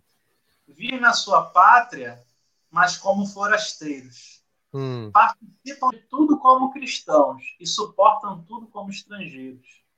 Toda pátria estrangeira é pátria deles, e cada pátria é estrangeira. Casam-se como todos e geram filhos, mas não abandonam os recém-nascidos põem a mesa em comum, mas não o leito em comum. Estão na carne, mas não vivem segundo a carne. Moram na terra, mas a sua cidadania é no céu. Obedecem às leis estabelecidas, mas com sua vida ultrapassam todas as leis. Amam a todos, são perseguidos por todos. São desconhecidos e, apesar disso, condenados. São mortos, e é desse modo que lhes é dada a vida são pobres e enriquecem a muitos. Carecem de tudo, mas têm abundância de tudo. São desprezados e no desprezo são glorificados. São amaldiçoados e depois proclamados justos. São injuriados e bendizem. São maltratados e honram. Fazem o bem e são punidos como malfeitores. São condenados e se alegram como se recebessem a vida. Nossa, é, parece que ele está parafraseando o segundo Coríntios, né? assim, é, que coisa, né? Como é que a igreja vivia a palavra e vive, né? Espero que, né? Não quero ser muito pessimista nem negativo aqui, mas né? Sei que tem, tem a igreja está assim aí em todos os lugares do mundo, né? Ainda existe essa igreja, mas infelizmente na tela da TV, né? E no, no que nós vemos na mídia, ela não é muito parecida com isso que você acabou de ler, né? É, é, e o que tem acontecido hoje é também é, não é só na igreja, mas é no mundo inteiro essa vida virtual que a gente está criando, porque hoje Matrix nunca foi tão real. Porque o que, que era Matrix? As pessoas estavam presas numa realidade cibernética que era real. Elas namoravam na realidade cibernética, matavam, cometiam crime, estudavam. O mundo é cibernético, só que não é um mundo é um mundo desprovido de carne humana, de sangue, de contato. Então as pessoas estão ali imersas na rede social, esquecem de quem está à volta, esquecem de sentir o gosto do mundo, entendeu? De, uhum. de tocar o real, né? de tocar assim. Ó. O nosso cérebro está sendo treinado com um conjunto de informações que não são reais, são irreais, e a gente está esquecendo o mundo à, à, volta. E aí a gente esquece o próximo, a gente esquece a própria família, né? A gente esquece é, é, o ser humano, a gente esquece a, a realidade, a realidade da existência. Né? E, a gente está vendo um momento de impessoalidade muito grande. Né? Hum. As pessoas estão. Tipo, cultura japonesa meio que está se espalhando, que eu estou brincando. Mas essa frieza está tomando conta das coisas, no sentido de que eu não estou me importando com o ser humano, eu só me importo com a telinha aqui, a telinha do smartphone a telinha do iPhone. Então, a, a igreja está se virtualizando no sentido mal da coisa. Ela está perdendo a sua essência humana. Hum. Eu não sei onde isso vai parar, né? Hum. É, isso é, na verdade, o, né, aquilo, o, talvez o princípio propulsor que fez a igreja ser o que ela é né, essa representação viva, essa toque, esse, né, eu não sei, não sei, se você citou isso, mas vou citar, tipo, eu, eu, li na história de Cipriano que eles pegavam pessoas que eram deixadas na rua por causa da praga e traziam é, para dentro. É, né? não é, e cuidava dentro de casa. Quem abre o lar hoje para receber um amigo, né? Nem um amigo. Hoje não se abre o lar nem para receber a, não, a sogra, tudo bem. Hoje Hoje você não abre o lar para receber um vizinho, quanto mais você receber um, um, um, morador de rua, um doente, um moribundo. E a gente, pelo menos a minha, até a minha geração, viveu a transição antes da era virtual e pós-era virtual. Eu fico imaginando a criança hoje, que é pura era virtual. Ela está virando um robô também. Impessoal, sem carinho, sem humanidade. Né? É uma coisa assim muito estranha que a gente não sabe que vai gerar, porque isso é novo. Realmente isso aí é novo na história. Uhum. E a gente não sabe o que, vai ser dessa nova geração de adultos assim virtuais, despessoalizados, irreais, vivendo um mundo de internet. Uhum. É um mundo que entra em pânico quando o Wi-Fi dá defeito. um mundo que entra literalmente em pânico, gera crise de angústia, crise de pânico, transtornos quando a luz acaba, literalmente. Que coisa, eu né, tenho visto isso. Uma doença crônica isso, não, né? Quando chega um, uma doença, uma gripe, não. A pessoa entra em pânico quando acaba a luz. Ou seja, porque a, a existência dela já virou um ciborgue. Eu estava lendo um artigo sobre isso. O ciborgue é aquele que é meio humano, é o Robocop, né? E ele tem um uhum. chip na cabeça, na parte virtual. Então, quando acaba a luz, ele literalmente passou, tá morrendo ali. Aí você entra em pânico Caramba. E, e, aí, e, e, assim, linkando isso tudo com o nosso tema, Sim. não deixa, não deixa de ser uma praga também. A igreja ela precisa reagir a isso com o contato humano, com o amor, com a dedicação, com a vida de empatia, né? É, com a vida. Você é meu irmão, ela é minha irmã. Eu preciso cuidar dessa pessoa. Hum. Não é só um membro da igreja, não é só um, uma parte do clube, é uma parte do corpo. Então a parábola de Paulo ele usa duas vezes, né? Em Romanos e em Coríntios, de tão importante, ela precisa ser muito real a parábola do corpo. E assim, se não for, a igreja vai ser só uma, mais uma instituição que o século XXI vai tratar de atropelar. Assim, esse mundo cristão que, o, que a Europa legou a, ao, ao, mundo, tanto ao Ocidente e Oriente, essa era cristã, o século XXI vai engolir isso. Né? Essa ética cristã que está nas leis, o século XXI vai engolir isso. E vai engolir as igrejas que não que pararam, né? vai engolir tudo, entendeu? Vai engolir a família, vai engolir o Estado de Direito, vai engolir os direitos humanos, vão ser engolidos. Tudo aquilo que o cristianismo construiu em dois mil anos e, e, virou, lei, virou cultura, vai ser engolido uhum. pelo século XXI. A igreja uhum. vai a igreja verdadeira vai voltar a ser igreja perseguida. Uhum. É claro que a gente tem igreja perseguida hoje nos países árabes e nos países comunistas. Sim. É, e nos países e, e na Índia, né? E, e, nos países budistas, a igreja é perseguida. Mas assim, na cultura ocidental, no mundo de cultura ocidental, que é a Europa inteira, que é as Américas inteiras, que é uma parte do Oriente, como Japão, Coreia do Sul, a igreja verdadeira vai voltar a ser perseguida, vai voltar para a caverna. E a pergunta de 10 milhões de dólares é: quanto você acha que isso é propósito de Deus? que realmente a gente precisa chegar aí para isso voltar, para isso, né? O, Cristo volta ou a gente recicla isso e vira a chave uma hora. Quanto você acha que isso é necessário? Quanto isso está no propósito de Deus que realmente vá para o pau esse negócio e a gente reconstrua isso aí? Assim, eu eu acompanho a igreja perseguida há muitos anos, né? mais de 10 anos acompanho Portas Abertas. E eu não gostaria de ver minha família perseguida. Sim. Ou futuramente, quando eu tiver filhos, serem mortos, como o Estado Islâmico faz na, fez no Iraque, por exemplo. No Egito também. Cortar a cabeça da, das menininhas cristãs, do bebê. Decapitar bebê. Já gostaria que isso acontecesse. Então, eu prefiro fazer minha parte enquanto a gente tem liberdade, pregar para uma mudança porque o, o, movimento da igreja nos países é diferente. Então, uhum. hoje a gente tem a igreja no Brasil em grande declínio espiritual, mas a gente tem uma igreja na África, assim, crescendo muito, uma igreja na China crescendo. O governo chinês, apesar de ainda perseguir o cristianismo, ele perdeu o controle. Hum. É, na verdade, eu vi uma, uma, uma pesquisa recentemente, Lucas, que o centro, né, o centro do cristianismo ele vai mudando por todo mundo de continente em continente. Hoje era a China e agora parece que está no Irã. É o Irã é um país que cresce mais, né? O cristianismo cresce, né? Não, isso eu falo, isso eu falo desde que eu comecei a ler o, a estudar cristianismo orientais, porque o evangelho passou cristiano do mundo do norte para o mundo do sul.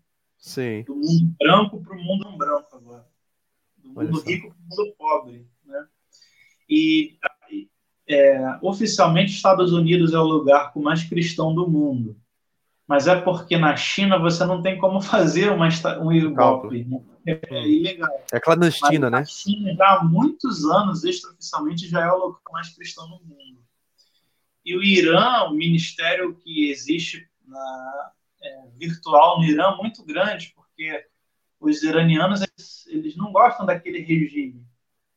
Aquele regime é da década de 70 para cá. Antes o Irã, um grande sempre, antes no o Irã desde sempre foi o maior centro intelectual, do, talvez do mundo, né, um dos maiores. E foi o regime dos ayatollahs que destruiu tudo. E, mas a igreja no Irã é muito forte. A igreja oriental no Irã, que são os cristãos é, assírios, os cristãos armênios, são muito fortes, e a igreja ocidental no Irã, que é o protestantismo lá, que é mais perseguido ainda, é muito forte também. Então, Sim. Ah, é clandestina mas... no Irã ou ela ela está presente na, na sociedade? a, a, o Irã, assim, a Mesopotâmia, né, entre o Tigre e o Eufrates, Iraque, foi tá, uh -huh. centro de evangelismo do mundo durante os primeiros 600 anos do cristianismo. Sim. Até os muçulmanos, até a questão do, do movimento Antes muçulmano. Antes do Islã chegar, já era basicamente tinham cristianizado a região antes do Islã hum. chegar. Quando o Islã chegou, o, o, o Islã não conseguiu criar um, um islamismo muito radical lá. O islamismo no Irã sempre foi equilibrado até a década de 70. Olha só. A gente, uhum. Os cristãos assírios, que é a linha que eu estudo no doutorado, eles debatiam teologia publicamente entre os, os muçulmanos? Os, Chás, os líderes do, do Irã, chamados de chá. Esses líderes chamavam, faziam evento assim, ó, sábado a gente vai debater teologia aí. Aí pegava um teólogo muçulmano contra um, um bispo cristão e era diversão, assim. Os cristãos Uau. eram bem in, in, integrados na, no aparelho de Estado. Nas, até vir. Né? A cidade de Mossul, no Iraque, que Irã e Iraque fazia parte do, do, do Império Persa, né? A, a cidade de Mossul, no Iraque, ela teve quase dois mil anos de ser ininterrupta. Era uma cidade cristã no Iraque. O primeiro ano que não teve lá foi em 2015, quando o Estado Islâmico entrou explodindo, matando todo mundo. Sim. E, graças a Deus, ano passado retomaram a cidade e voltou, consagraram-se todas as igrejas de novo. Então, é uma tradição cristã muito grande ali que sabe o que é ser perseguido. Então, os caras são mortos, perde a família, são destruídos. Passou guerra, volta todo mundo. Assim.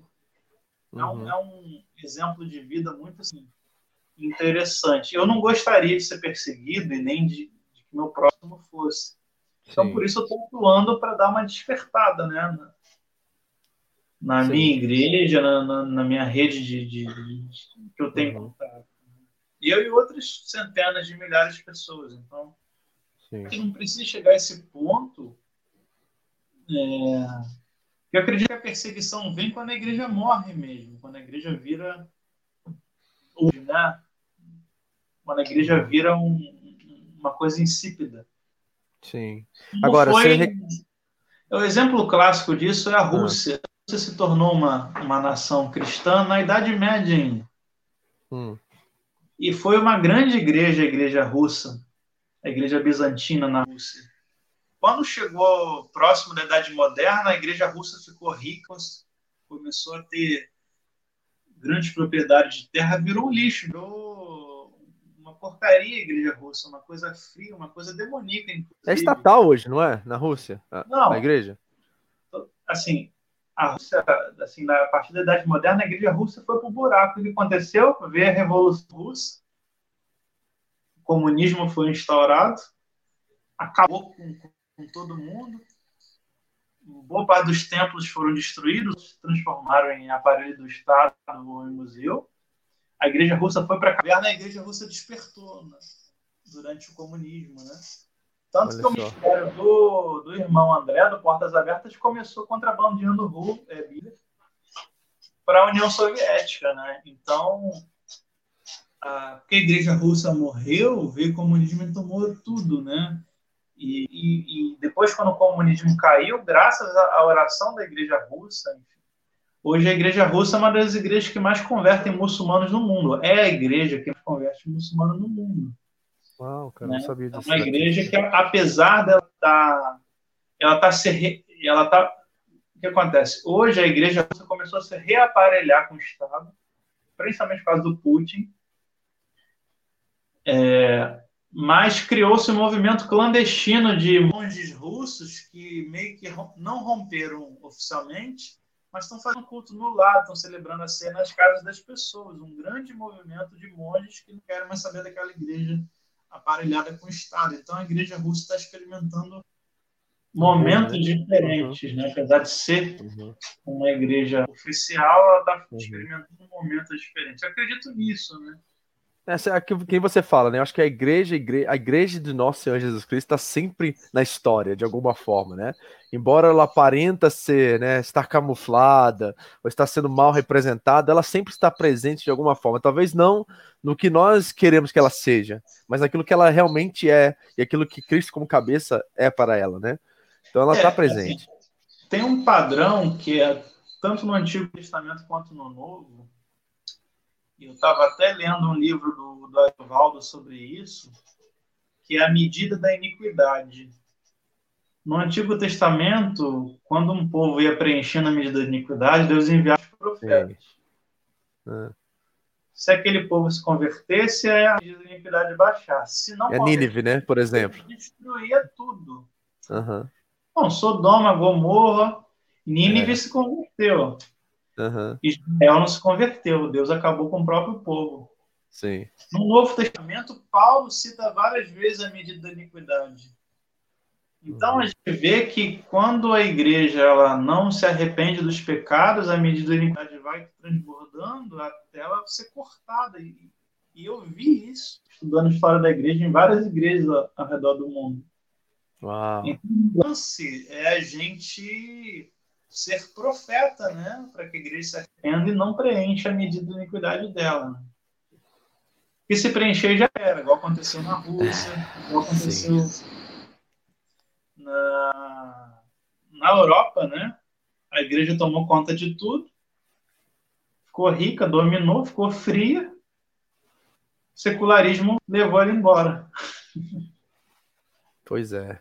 Poxa, eu acho que eu sei que você, é sonhador, você é esperançoso ainda, né? De termos uma voz profética. Você está nesse contexto do Brasil, eu estou num contexto completamente diferente, então você ainda é, sonha de que se levantarão homens de Deus que não se curvaram ainda, vamos dizer assim, na linguagem bíblica, que pode talvez, né? É, sei lá, no mínimo, travar essa, esse, esse pecadômetro aí, vamos dizer assim, né? É. E também entender que eu estou no barco, né? Jeremias foi justo até o fim, mas ele estava no barco. Sim. Foi, virou escravo do mesmo jeito, foi pro, pro cativeiro. E não negociou, né? Lutar pela igreja também, assim, para quem é egoísta, individualista, lutar pela igreja também é lutar por si. Hum. Hum. Eu preciso lutar, porque eu tô no barco, então. Sim. É que nem a política brasileira hoje, né? É. Se a gente lê a história dos profetas maiores e menores, não tem essa que o justo é poupado, não. Hum. Os caras enviados profetizam, algumas nações convertem. Israel não se converteu, todo mundo se ferrou. Inclusive os justos, né? Inclusive não dobraram os joelhos também se ferraram na, na, na história do cativeiro foram para a Babilônia, sim. foram para o Egito, foram espalhados pela terra. Sim, sim. Então a gente foram colocados nas fornalhas, né? Foram colocados na fornalha, não foram livres da fornalha. A gente tem que lutar por esse arrependimento aí, denunciar e fazer o papel profético da igreja, né? Interceder, sim. orar, né? Uhum. E mas assim, estamos aí na luta. É. Olha, duas coisas para gente fechar. Vamos redondo, fazer a coisa mais redonda aqui para a gente fechar. A primeira coisa que você me diz e você reconhece é essa, essa característica empática da igreja, altruísta, empática, que você vê né, no, na história da igreja, que vai ser um testemunho vivo para o mundo afora, que faz com que a igreja seja notada, e aí vem a multiplicação, né, que, que é o mandamento de Cristo, ir por todo mundo, pregar o evangelho. Então nós estamos vendo a empatia da igreja como fundamental. Isso é fato também hoje, dentro dessa nossa pandemia que nós estamos vivendo hoje. Você tem visto isso, pelo menos? Você pode testemunhar para gente de atos de misericórdia, de atos de empatia, né? A gente está chamando na nossa igreja isso de generosidade irracional, entendeu? É quando você não, não vê a quem, você abençoa quem está precisando, entendeu? Essa generosidade irracional, você ainda vê? Olha, eu vejo não tão profundamente assim como deveria ser. Eu vejo tanto dentro da igreja quanto fora, né? Ah, de vez em quando o jornal solta uma boa notícia, né? E alguma boa notícia assim, o, velhinho lá na, na, fila de emprego, ele recebe uma quentinha, daqui a pouco traz uma coisa, daqui a pouco ele compartilha com um monte de gente. Muitas igrejas estão se juntando aqui no Rio de Janeiro, estão alimentando as favelas, a, a minha igreja também, é, a gente foi num restaurante, o restaurante do 30 galetos, não sei quantas dúzia de ovos, a gente levou lá no Borel, a gente tem arrecadado alimentos, tem tirado dinheiro da igreja para comprar pão, literalmente pão, café da manhã para pessoas, a gente tem agido. Mas eu, eu acho que a, a, as igrejas que são ricas, a minha igreja começou agora, né? Não tem dinheiro nem para pagar o salário do pastor. Sim. Mas muitas igrejas que são ricas poderiam estar fazendo mais, assim. E Deus Sim. vai cobrar, né? Tem pastores aí que têm ministérios milionários e estão brigando a favor da abertura dos cultos em vez de estar né, fazendo cesta básica. Porque tem muita gente, assim, você fala assim, ah, porque o, só o idoso está morrendo. Se fosse só o idoso, o uhum. idoso no Brasil, ele é, ele é, ele sustenta a família, não, assim, 30, 40% da população, o idoso, Sim. o neto, uh, o sobrinho. Então, morre um idoso, acabou sustentando aquela família. Ou seja, está todo mundo mais de fome, literalmente. E, e, muita gente, e o Brasil, infelizmente, é um, um país de trabalho informal. Então, muita gente passando é, necessidade. Muitas igrejas estão se reunindo, estão comprando alimentos, estão distribuindo, mas muitas igrejas grandes, ricas, poderiam estar fazendo muito mais, não estão fazendo nada, né? Hum. E, enfim, o Brasil está muito politizado. Se você Sim. é a favor da quarentena, você é de esquerda. Se você é contra, você é pró-Bolsonaro. Uma coisa assim, imbecil, uhum. idiota, uhum. né? Uhum. E a igreja é muito ignorante. Até semana passada, os crentes toda hora me enviando coisa que não era para entrar em quarentena, porque a quarentena era uma eu vi pastores enviando isso para mim. A quarentena era um, é uma forma da esquerda para dar um golpe e tirar o Bolsonaro. Aí agora começou a morrer os filhos deles, os, os pais, as mães. Aí Sim. acabou, aí parou, aí sumiu a. Parou. Infelizmente, muito polarizado essas questões, né, cara? E a gente polariza coisa que é muito séria e que vai levar a gente à morte, né? Não é uma brincadeira é. isso que vai tirar político. É uma questão de gente que está morrendo, né? Isso que é complicado. Então, a, a, assim, a gente tem tentado né, fazer, a gente tem tentado ajudar na, na medida da, do possível, como sempre tentou ajudar, né? Então, é, assim, é um grande momento que a igreja está tendo no mundo de evangelização. Sim. Sim, Deus está dando uma oportunidade que nos últimos 30 anos a gente não teve no mundo. Está todo mundo com o coração aberto para receber uma palavra de consolo, porque está todo mundo angustiado, né? com medo. Está todo mundo com o coração aberto para ler a Bíblia, para receber uma palavra de renovo, para uma palavra de esperança. Todo mundo está com o coração aberto. Né? O que a igreja tem feito? Está brigando na internet por causa de política. Né? É... A, uhum. a, internet também tem sido um grande canal de comunicação do evangelho para o bem também. Então, Sim aproveitar a internet para levar uma palavra de esperança, acho que está sendo assim fundamental. Uhum. Assim, estamos diante de uma grande oportunidade de crescimento do evangelho. Amém. Amém. Assim, Deus colocou aí, ó, o campo está branco. Tá mesmo. Quem que vai ser o trabalhador? Amém. Inclusive, assim, vai ser sociedades mais fechadas como o Japão, acredito que Sim. Uma grande oportunidade, sim. Grande oportunidade, com certeza. Bom, amigo, acho que é isso. É, deixar aqui, se alguém tem uma pergunta, mande agora. O que, que você deixaria aí de oração, de conselho para gente agora nesse tempo? Você já falou bastante aí sobre como utilizar das ferramentas, né, como a internet e tudo mais. Essa questão da empatia, eu acho que é fundamental nisso, o evangelismo, pelo testemunho, né, representa muito bem o que a igreja primitiva nos dá como padrão, né, de, de vida comunitária, de, de testemunho ao mundo, ser luz, sal da terra, tudo isso. Eu acho que o que você falou e, os, e as citações que você colocou aí fala muito de uma igreja bíblica, né? Que vivia na, na, na pele, na carne, os princípios da palavra. Né? Você acha que está faltando isso também, Lucas? Um pouquinho de conteúdo nas igrejas? Você é professor de história da igreja, você está envolvido nesses cursos entre as igrejas. Eu acho que está muito. É, como se fosse trazendo esse modelo americano de muito pragmático, de resultados, esquecendo daquilo que é sabe, ao miolo do pão, aquilo que é importante, né? De traz firmeza à nossa fé, fundamentos e tudo mais. Você acha que isso está faltando também? Se essa é a sua experiência? É, porque assim, os Estados Unidos ele leva o evangelista para o mundo, né? Mas a igreja não é feita só de evangelistas. Os Estados Unidos não tem pastores. Né? a mensagem do evangelista é uma mensagem para não crente, mas para gente que é crente é chato. Já viu o Billy Graham pregar? A coisa mais chata do mundo é a pregação do Billy Graham. Para o não crente é ótimo. Então, uma coisa que o Sammy Tippett, que é um evangelista e pastor dos Estados Unidos, que vem sempre aqui no Brasil, vem de vez em quando no Brasil, ele falou na primeira cruzada que eu fui dele, é que é. o evangelismo é a ponta da flecha e o discipulado é a haste. Né? O que mata não é a ponta da flecha, é a haste. E a gente tem carência de pastores. O que é o pastor? Aquele que não está preocupado, a função dele não é ganhar alma. A função do pastor é discipular, amadurecer o crente. A gente tem uma igreja extremamente infantil. Extremamente infantil. É até um, uma das dos, da série de mensagens que eu vou começar aqui pela internet, que é sobre seja um cristão melhor, porque a igreja é muito infantil.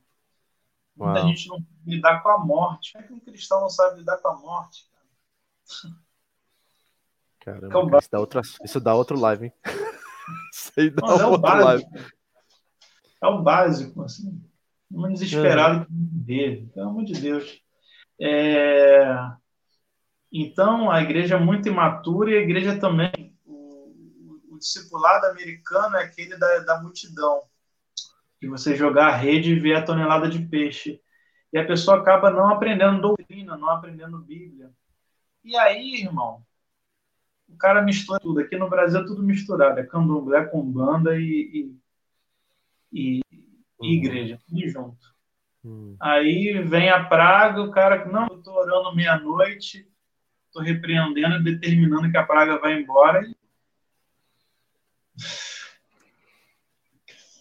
Enfim, a gente tem que orar uns pelos outros, a Deus, né? Mas não ficar fazendo magia com oração. Uhum. Então, a, a a galera assim, entende muito pouco Rasa. do evangelho. A muito morte raso. é para a morte para a maioria dos cristãos aqui hoje que eu tenho visto é derrota. Se morreu é porque estava em pecado, se morreu porque não estava agindo de acordo com a vontade de Deus, se morreu é castigo. Enquanto para esses cristãos que a gente vive aqui hoje, né, a morte Sim. é a vitória, é a coroação, é a honra, é a melhor coisa. Eu vou até fazer um merchan, porque ontem a gente terminou um curso de perseguição ao cristianismo na antiguidade. E falou muito sobre isso. Quem quiser fazer esse curso, é só mandar um WhatsApp para mim. Esse curso de perseguição falou muito sobre isso, né? Como Fala o WhatsApp aí para mim botar aqui, que eu não tenho nada. Tem aí de qual aí? Já fala aí. É 21 ah. 9 7342 7375. Vou botar aqui pro pessoal. É 55 21, né? 55 é. 21. É, deixa eu arrumar isso aí, que é verdade. 55. Tem que botar o 55, né? É. Brasil. A gente é o 50. É. E esse curso trabalhou muito sobre isso, né? Quem quiser. Curso baratinho, é 25 reais só. Quem quiser fazer. Mas, assim, é, você perguntou. Então, a igreja brasileira, muito não conhece Bíblia, não conhece doutrina, não conhece a fé protestante, não sabe o que é graça, ainda lida com Deus como se fosse uma barganha com um santo, com uma santa, uhum. com um ídolo, assim. Uhum. Ainda tem medo de, de, de coisas assim fantasmagóricas. E Deus é um ser distante. Assim. É. Meio pagão, né? Na verdade. Muito pagã essa relação, né? Muito parecido. O cara se converte, ele se converte, ele, se, ele é batizado, ele faz. Em algumas igrejas ele faz uma classe de três meses. E aí aquilo, entrou, sentou no banco, agora vamos próximo. E aí aquela pessoa fica ali. Né? Mas você me perguntou o que, que eu recomendaria hum. hoje, e é o que eu recomendo sempre. Um exemplo prático: manda para sua rede de WhatsApp a seguinte mensagem Hum. Está precisando de alguém para conversar? Eu estou disponível.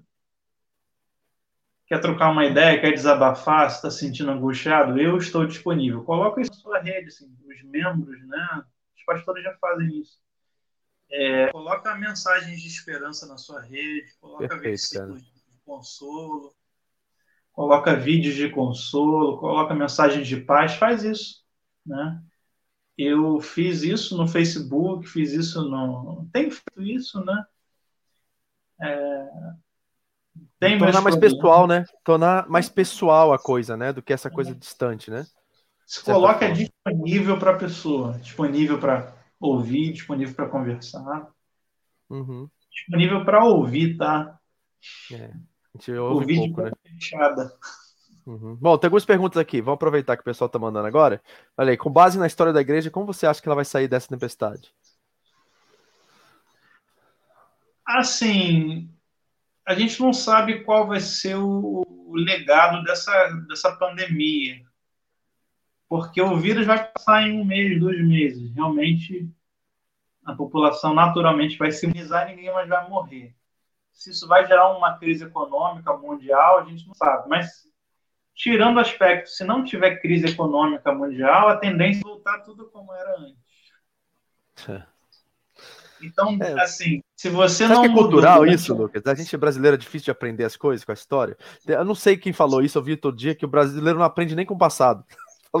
Alguém falou isso, né? Nossa, é natural do ser humano. O ser humano ele tende a voltar à vida comum. Nossas células fazem isso. A gente, o nome é homeóstase, homeostase, que é é você normalizar as coisas. Então, o ser humano vai voltar ao comum porque ele quer viver a vida comum. Então, a grande chance de mudança agora, que a coisa está acontecendo, se você mudou alguma coisa agora. Se não mudou agora, você não vai mudar depois. Se a igreja não mudar agora, não vai mudar depois. Entendeu? Então, o que é mudar agora? Você se dedicar às pessoas, se dedicar a discipular as pessoas, a consolar as pessoas, a igreja tem um ministério que não seja voltado para os membros, mas seja um ministério voltado para as pessoas que estão à sua volta, que não seja um ministério só para os elitistas, mas seja um ministério de serviço, de diaconia, para o rico, para o pobre, para todo mundo, porque o rico tem suas necessidades, o pobre tem as suas, a classe média tem as suas. O pobre tem necessidade de comida, de assistência social, mas o rico tem necessidade de, de conforto psiquiátrico, psicológico, de, de ter, assim, de ser uhum. amado, né? de, uhum. de ter humano, né? Que, é, que a vida rica, né? A classe média tem a, a, os seus problemas, né? Psiquiátricos também por ser classe média. Uhum. Enfim, a gente pode alcançar todas as pessoas de, de alguma forma. Então, esse é o momento que a igreja tem, de alcançar pessoas, usar as redes sociais especificamente para para levar consolo, para levar carinho, é o evangelho encarnacional. Né? Se, uhum. Só botar lá no Google, John Stott, é, evangelismo encarnacional, que vai vir o sermão dele. Que diz isso, é você entrar, na, na, como diz lá nos Estados Unidos, é walking in shoes, né? Andar dentro dos seus sapatos, né? Não é esse que é o ah, Walk in your own shoes, né? É. Isso. Então, walk, walk in someone, someone else shoes, né? Someone else shoes, né? Sapato isso. de outro, né? Isso. Isso. Eu acho que é isso aí, cara. É você amar as pessoas e se dedicar a elas. E fica valendo aquela frase de Santo Agostinho, né? Ama e faz o que quiseres. É. Se gritares, gritarás com amor, se calares, calarás com amor. Se tudo que tiver em ti enraizado for o amor, o amor será o fruto das suas obras. Então, não é aquele amor hippie que eu estou falando, né? É o amor de 1 João. Sim. De 2 João, o amor de Cristo. Então, Essa é... mensagem dos toques está tá com legenda em português, pelo menos, Lucas? Ela está traduzida toda em português. Ah, ok. E está em inglês Legal. também. E eu acho Legal. que é isso. É uma uhum. oportunidade. Quem não cresceu agora não vai crescer depois. É, porque, né? Porque a Quem desculpa era o tempo antes, né? Não tem tempo para nada. Mudou, é. Quem não mudou os maus hábitos agora não vai mudar depois. Quem uhum. não amou agora não vai amar depois. Então... então você acha que vai voltar ao, ao centro, né? É que nem a política, parece que a política brasileira é muito assim, né? Vai de um, de um, de um lado para o outro e depois ela que nem uma gangorra, ela vai se estabilizando, né? Eu acho que talvez ó, o cristianismo. a política é sempre a mesma. O, a, a, o cara ganha como direita ou ganha como esquerda. A eleição. Mas quando ele chega lá, ele vira uma coisa só. Que não é nem é. direita nem esquerda. É quase que uma potestade do mal. ele ganha e vira demônio. Ele é promovido a uma nova classe existencial. Devorador. É incrível isso, né? Brincadeira, né? É, tem uma pergunta aqui engraçada, olha. Dá pra você ler aí? Não, peraí, aqui, ó. Tá vendo aí? É, pois é, cara. A gente tem que interceder aí, que a pessoa sofria como vai caindo aqui, tá sofrendo como vai caindo no outro lado do mundo, né? É bom que o, Japão ele fica assim, né? cabeça para baixo, ele fica rebaixado, né? Boa, né? Tira onda agora, vocês podem tirar onda agora, vocês estão com moral. Flamengo, sempre, sempre tiramos. Mas é isso, amigão. Muito bom, viu? Foi uma aula hoje, foi muito gostoso nossa conversa aqui. O pessoal gostou pra caramba. Vai ficar guardado aí no YouTube, aí no Facebook. Depois você pode compartilhar com a sua turma aí também. Mas foi um prazer, tá, cara, ter você com a gente. Muito obrigado, tá? Por isso. Prazer foi todo meu, uma benção aí. Deus abençoe os irmãos, o seu ministério. E quem quiser aí, estamos aí nas redes e temos o. Conta, o que, que você está apresentando no forno aí? Transmissão pelo WhatsApp. Quem quiser mandar mensagem no WhatsApp, tem uma lista de transmissão lá que eu mando os Vou estudos. E tem também. Um também, né? Os cursos de história da igreja estão rolando aí. Tá. O que, que tá no forno aí? O que, que tem de novidade vindo por aí? Que você pode anunciar aí pra gente? Tem alguma coisa assim fresquinha aí que tá. De quê? De quê? De estudo, de coisas que você tá aprontando aí. Cara, esse mês de maio eu vou dar um curso sobre a formação da catolicidade no século II.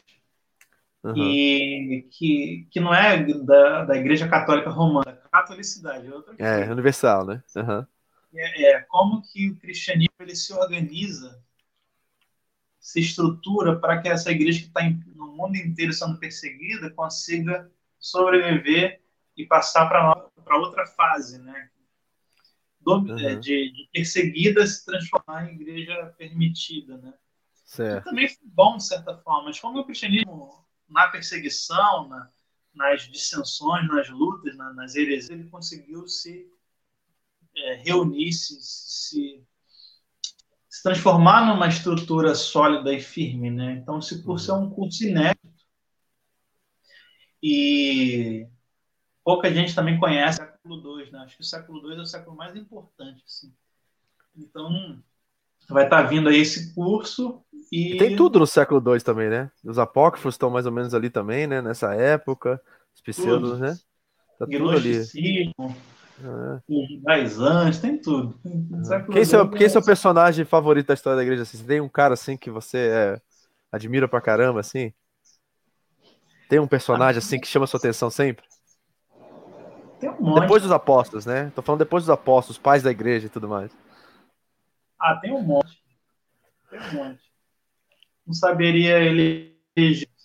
Ah, tem alguns que eu acho que são necessários para hoje, assim.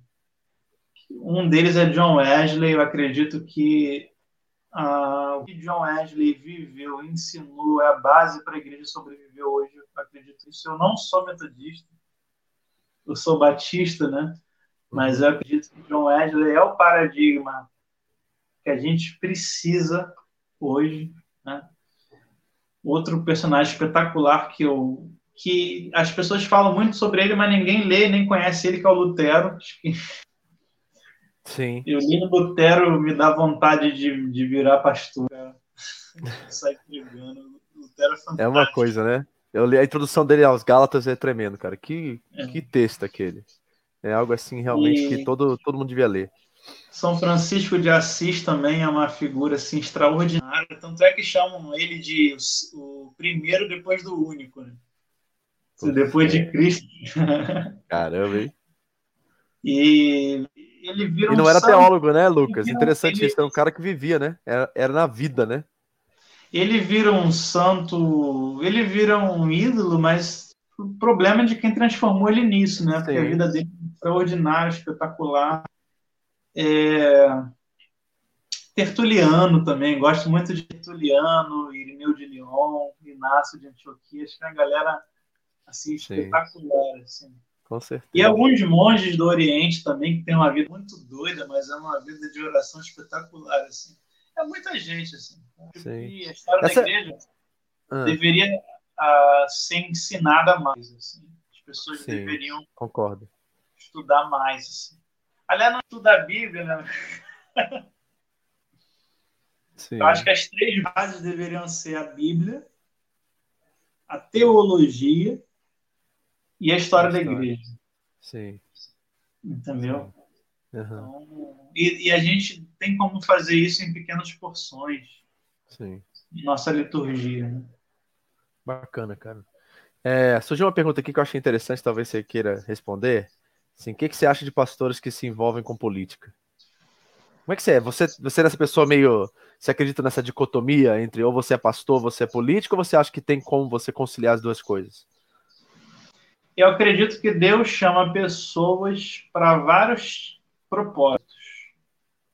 Deus chama alguém para ser empresário, Deus chama alguém para ser músico, Deus chama alguém também para ser político. Então, acredito na, em pessoas que são separadas por Deus para estarem no, nesse ambiente que a gente chama de política, que seria política de Estado, política institucional.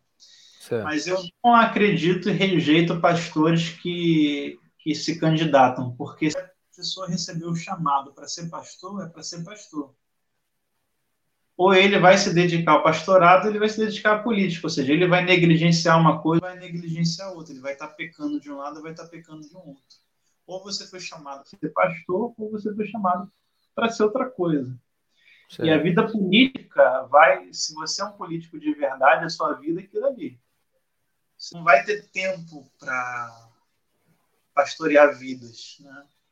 Tem até pastores que são políticos e pregam, mas eles vivem uma vida de pastorado porca. Eu conheço uma, uma infinidade aqui no Brasil. Então eu, eu, creio nisso. Ou você é chamado para uma coisa, você é chamado para outra. E na minha igreja, na minha denominação, ela diz uma coisa, um dos princípios batistas é que o Estado é leigo e laico. Hum. Estado laico a gente sabe que é, ele não, ele não assume uma posição religiosa. Estado leigo é nenhum ministro ordenado pode se candidatar a cargos públicos, é um dos princípios batistas. Porque ele estaria, uma hora ele vai ter que infringir uhum. ou a consciência dele ou a consciência do Estado laico. Né? E, e, assim, é, é, é a posição da, da, Tanto que, por exemplo, na, na, na eleição do Barack Obama, foi muito engraçado que um pastor batista ele teve que se demitir da igreja e abrir mão do pastorado para se candidato a presidente. Que era um baixista, não sei se você estava nos Estados Unidos época. Eu, na época do Obama, estava. Sim, eu não lembro não. Quem, ele perdeu feio pro Obama, né? Ah, tá. E não pôde mais ser pastor batista. Então ele perdeu para sempre o pastorado e teve que renunciar para ir para a política. Então, uhum. eu acredito que mas assim, esse é um lado. O outro lado é a igreja não pode perder a sua dimensão profética na política. Como assim? A uhum. igreja ela tem que denunciar o mal. Uhum. Se o político é corrupto, se há corrupção institucional, a igreja tem que denunciar. A igreja tem que exigir arrependimento, a igreja tem que exigir justiça, assim como os profetas faziam no Antigo Testamento a igreja tem que lutar na, da sua forma para tirar a corrupção, para tirar os vícios da política. Ela tem que se informar, ela tem que saber em quem ela vota, ela tem que saber quais são seus direitos como cidadão, para tentar é, libertar, né? Isso é um chamado que a igreja tem profético, tanto que na política, quanto na cultura, na economia. Mas aí a, o ministro ordenado, ele foi ordenado para pastorear as ovelhas de Cristo, a igreja do Senhor. Ele não foi chamado para se tornar um presidente, um prefeito, nada disso. Se ele se tornou, ele está abrindo mão do seu chamado. Eu não acredito que os dons de Deus sejam revogados temporariamente. Sim, sim, sim. Ah, assim, é minha posição. Sim. Ah, e acredito e também não não acredito em igreja que tem candidato, porque o nome disso é lobby. É. Então, se você elege um deputado para. É, porque muitos é, pastores aqui no, no, Brasil, principalmente aqui no Rio, eles enganam a igreja assim, ó. Aquele deputado vai estar tá lá para defender a igreja contra o anticristo. Sim. É sempre a besta o anticristo. É. Aliás, o Cunha, ele, ele na, quando ele era eleito, ele dizia assim: Eu estou aqui no, no Congresso para lutar contra o chip da besta. Eu recebi os cartazes dele assim. Eu sou o que mais lutei contra o anticristo. Ele era o demônio, pessoa, ainda é o demônio, psicopata. E pregava nas igrejas. E aí esse pastor usava Eduardo Cunha, outros deputados, para conseguir é, liberação de impostos, conseguir aprovação de templo em regiões é, de casas que é irregular. Então, por exemplo, você não pode, numa região de casas, um Sim. bairro que tem muitas casas, ter uma igreja de 10 mil pessoas. Isso vai contra a lei. Como é que então você tem mega igrejas em bairros residenciais, que a gente chama? Sim. Que o cara botou o deputado ali para infringir a lei a favor dele. Ou Sim. como o nosso prefeito aqui do Rio tem feito, ele tem conseguido várias isenções fiscais para igrejas, ninguém sabe que igrejas são essas, mas são as igrejas da Universal. E está fazendo Sim. mesmo. Então, a, a, e as aliadas da Universal. Então, muita gente está sendo enganado pelo pelo pastor, achando que está botando um político lá para lutar pelos valores do evangelho. Na verdade, ele está fazendo lobby está colocando amigos dos pastores, parentes dos pastores, em secretariados, em cargos públicos, em, em como assessores, né? Sim. E, e fazendo la, la, lavagem de dinheiro também. Né? Muitos grandes ministérios aqui eles fazem lavagem de dinheiro, até de corrupção. Tem até casos clássicos, né? De orando o dinheiro do mensalão. O cara vai receber o, o dinheiro do mensalão, ele ora agradecendo a Deus e depois ele dá o dízimo. Caraca, cara o, o, o Brasil espetacular. É espetacular. Amém. Lucas, ora por nós, para a gente terminar aqui. Já deu, deu quase duas horas aqui, já está mais de 11 horas é. da noite aqui. O pessoal quer dormir também. Então, ora por nós, abençoa a gente aí. Mais uma vez, muito obrigado, tá, querido, pela oportunidade de abrir né, a sua agenda aí para estar com a gente né? E se Deus quiser futuramente se abrir de novo, eu quero que você venha para conversar com a gente de novo. Parece que a gente, a gente vai estar aqui no Japão pelo menos mais um mês em casa.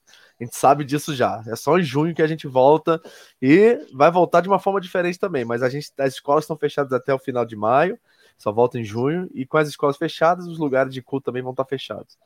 Então nós estamos nessa pegada aqui no Japão. Então provavelmente vai ter espaço aí. Vou te convocar de novo para a gente bater um papo sobre outro assunto, conversar algumas coisas, algo que você está no coração aí tá? Então, espera aí um convite meu aí pela frente aí, tá, amigo? Mas ora por nós, abençoa a gente aí, por tá favor. Tá Amém. Amém. Senhor Deus, agradecemos por essa oportunidade, agradecemos por esse momento, te agradecemos por tudo aquilo que nós aprendemos hoje, aquilo que o Senhor falou em nosso coração. Obrigado, Senhor. Eu vim te pedir que o Senhor use cada vida que está assistindo esse vídeo, que vai assistir pela internet, que o Senhor nos transforme, que o Senhor nos liberte, que o Senhor, Deus, faça com que nós sejamos faróis nesse ambiente de trevas, Senhor. Que sejamos pontes entre a pessoa perdida e Cristo.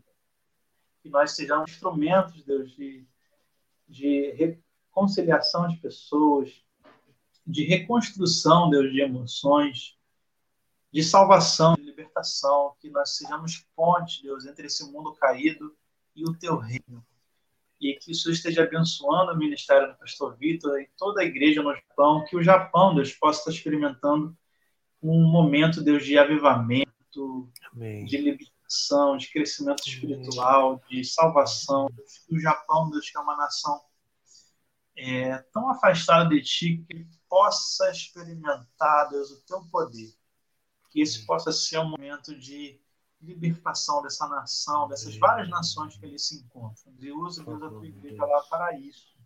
E use nós aqui e perdoe os nossos pecados, nossas omissões. Verdade. Quando enterramos os nossos sonhos. Amém.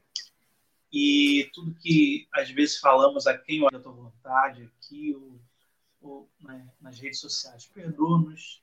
E Deus, te agradecemos por esse momento, te agradecemos pela tua salvação Em nome de Jesus. Amém. Amém, amém. Aí tá o contato do Lucas. Cara, Obrigadão, prazer meu, cara. Foi uma benção. Foi muito bom.